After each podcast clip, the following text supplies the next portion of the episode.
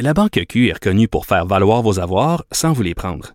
Mais quand vous pensez à votre premier compte bancaire, tu sais, dans le temps à l'école, vous faisiez vos dépôts avec vos scènes dans la petite enveloppe. Hmm, C'était bien beau. Mais avec le temps, à ce compte-là vous a coûté des milliers de dollars en frais, puis vous ne faites pas une scène d'intérêt.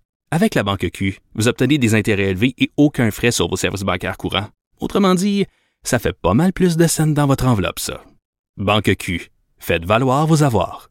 Visitez banqueq.ca pour en savoir plus. Pendant que votre attention est centrée sur cette voix qui vous parle ici, ou encore là, tout près ici, très loin là-bas, ou même très, très loin. Celle de Desjardins Entreprises est centrée sur plus de 400 000 entreprises partout autour de vous. Depuis plus de 120 ans, nos équipes dédiées accompagnent les entrepreneurs d'ici à chaque étape pour qu'ils puissent rester centrés sur ce qui compte, la croissance de leur entreprise. Vous écoutez Geneviève Peterson. Cube Radio. Shelven qui a été condamné mardi, donc hier, à six mois de prison pour avoir agressé euh, l'autrice, animatrice Léa Clermont-Dion. Elle est avec nous. Salut Léa. Bonjour. Bon, euh, je voulais qu'on se parle euh, du processus légal qui a mené à cette sentence-là. Euh, puis tu t'es penché d'ailleurs sur la question dans ton documentaire. Tu as juste apporté plainte. Mais, mais d'abord, Léa, dis-moi, comment tu as réagi à cette sentence-là hier? Ben, je sais que pour beaucoup, c'est une sentence qui est considérée comme bonbon. Mais six mois, c'est pas long, là. Moi aussi, j'ai eu cette réaction-là quand j'ai vu ça. Ouais, il y a bien des gens qui ont pensé ça, mais moi, je vais t'avouer, j'avais comme pas d'espoir, j'avais pas d'attente. C'était comme pas ça pour moi l'aboutissement de ma quête qui soit en prison. Mais je suis satisfaite quand même, euh, contrairement à la population. Je trouve que c'est quand même une sentence qui est exemplaire parce que il y a dix ans, Michel Venn ne serait même pas allé en prison. Si on parle d'un attouchement sexuel, euh, ben, c'est une agression sexuelle, on s'entend. euh, mais donc, euh, moi, je suis assez surprise et assez contente de ça.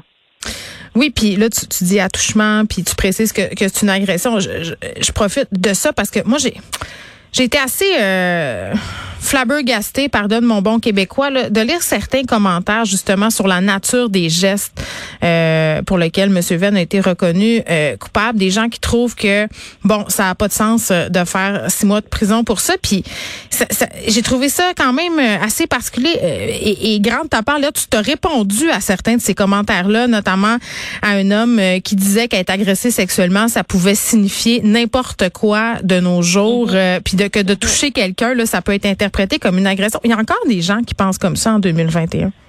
Oui, il y a encore des gens qui pensent comme ça. Je pense que c'est une minorité, puis c'est des, des fois des personnes qui sont mmh. plus âgées, même si je veux pas faire d'âgisme, mais moi, je me suis fait dire souvent, ouais, mais il t'a pas violé, tu sais. Puis à chaque fois, je suis obligée de répéter ce que la personne, c'est ce que ce qu'était mon agression. Puis là, j'ai comme pas envie de la raconter. Donc les gens, allez googler Michel Venn et Léa Clermont-Dion, mmh. puis vous le saurez dans le détail. Mais oui, ça fait partie euh, de, de, des préjugés populaires et euh, c'est inquiétant. Mais en même temps, les juges de plus en plus rappellent attention, mm-hmm. euh, une agression sexuelle, c'est une agression sexuelle, peu importe la nature, peu importe si c'est pas un viol, ça demeure. Puis là, on parle pas d'un frottement d'une main sur une épaule, c'est pas de ça dont il est question évidemment.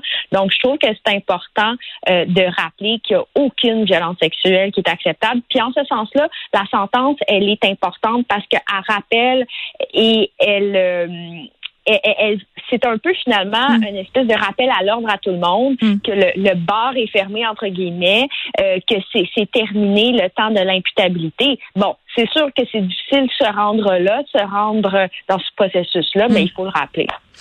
Ben oui, puis on va en reparler un peu plus tard euh, de ton processus. Mais tu sais, Michel Venn, c'est une personne qui avait un fort capital symbolique. C'est le cas aussi d'autres personnes qui ont été euh, bon reconnues coupables d'agression sexuelle. Je pense entre autres à, à On dirait que quand tu as des, des, gens qui ont comme ça un capital symbolique, qui ont été beaucoup respectés dans leur carrière, euh, il y a plusieurs personnes qui ont comme tout le temps un peu des bémols là, par rapport à tout ça, puis qui disent ah ben là, on devrait pas les envoyer en prison, ils sont trop vieux, ça fait longtemps.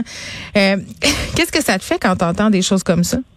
Ben, tu as tout à fait raison. Puis il y a vraiment comme une espèce Il y a de comme un double discours. là. Oui. Oui, oui, oui. Il y a, il y a des privilèges. Euh, tu sais, je veux dire, les gens qui sont mieux placés dans la société, qui ont un capital de sympathie, comme tu le dis, un capital symbolique Oui. fort, sont protégés euh, par euh, certaines personnes. Puis Michel Venn en fait partie. C'était quelqu'un qui était euh, vraiment reconnu, qui Mm. avait beaucoup d'amis bien placés dans le monde médiatique.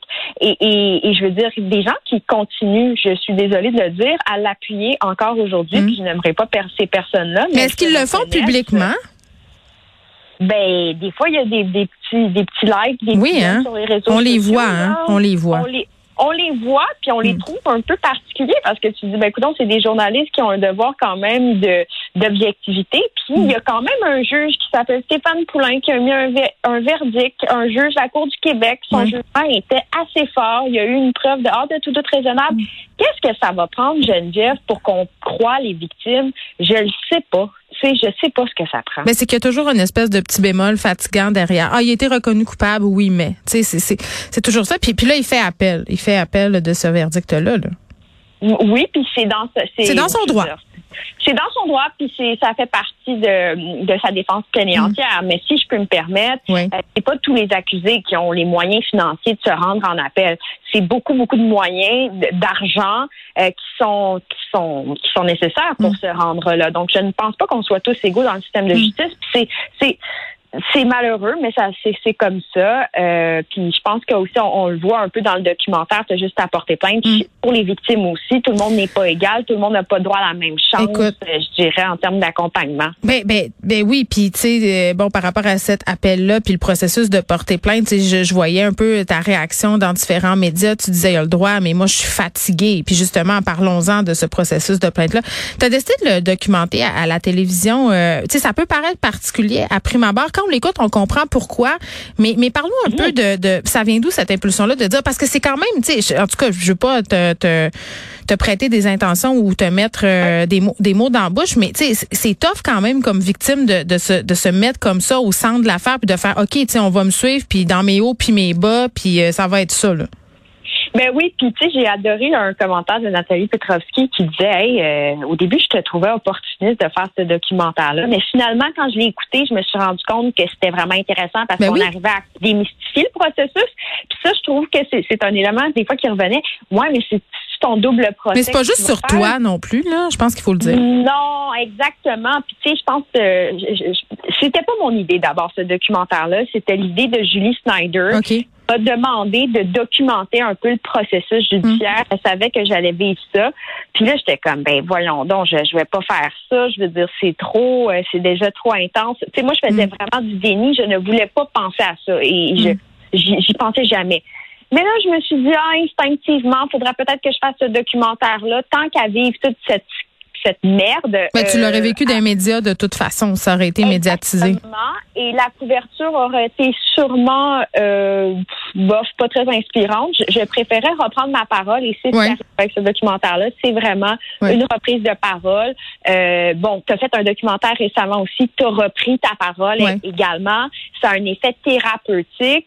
Puis en plus, on rencontre d'autres victimes. Puis c'est vraiment, pour moi, tu as juste apporté plainte, un guide euh, pour les futurs plaignants, plaignantes qui voudraient s'aventurer là-dedans. On voit toutes les étapes, on voit Mm. les bons côtés, les mauvais côtés, une diversité d'expériences. Donc, c'est Mm. Ça a été finalement très thérapeutique de faire le documentaire. Tu faisais référence à Julie Snyder. Tantôt, tu dis dans le premier épisode que si ça n'avait pas été de femmes comme Penelope McQuaid, Julie Snyder qui se sont levées puis qui ont pris la parole là, dans la foulée du mouvement MeToo, tu dis que tu sais pas vraiment, puis je paraphrase là, évidemment, euh, si tu serais allé de l'avant, ça, c'est comme si ça t'avait un peu euh, galvanisé, donné un peu de courage de dire, ben moi aussi, je vais, euh, je vais le faire. Puis tu dis en gros que tu as décidé d'aller de l'avant pour être en adéquation avec tes valeurs, tu sais, avec ce que Oui. tu promeus dans, dans l'espace public.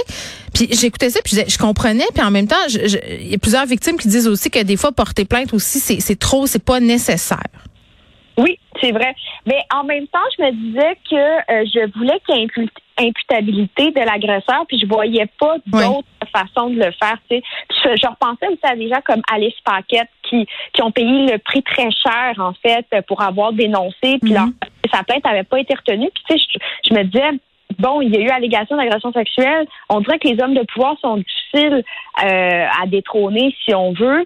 Et, et, et, pour moi, il y avait comme un, un tort qui était fait et j'avais le goût d'aller jusqu'au bout de la démarche très naïvement, euh, sans trop savoir ce qui m'attendait, mais j'avais besoin de le faire. Mm. Euh, les réseaux sociaux auraient été une alternative, mais je voulais aller jusqu'au bout. Euh, J'avais peur des poursuites en diffamation. Tu sais, Ouais. C'est assez complexe tout ça. Je veux dire, c'est c'est assez. C'est euh, personnel à, à chacun aussi, euh, je Oui. crois, au, au- au bout du compte.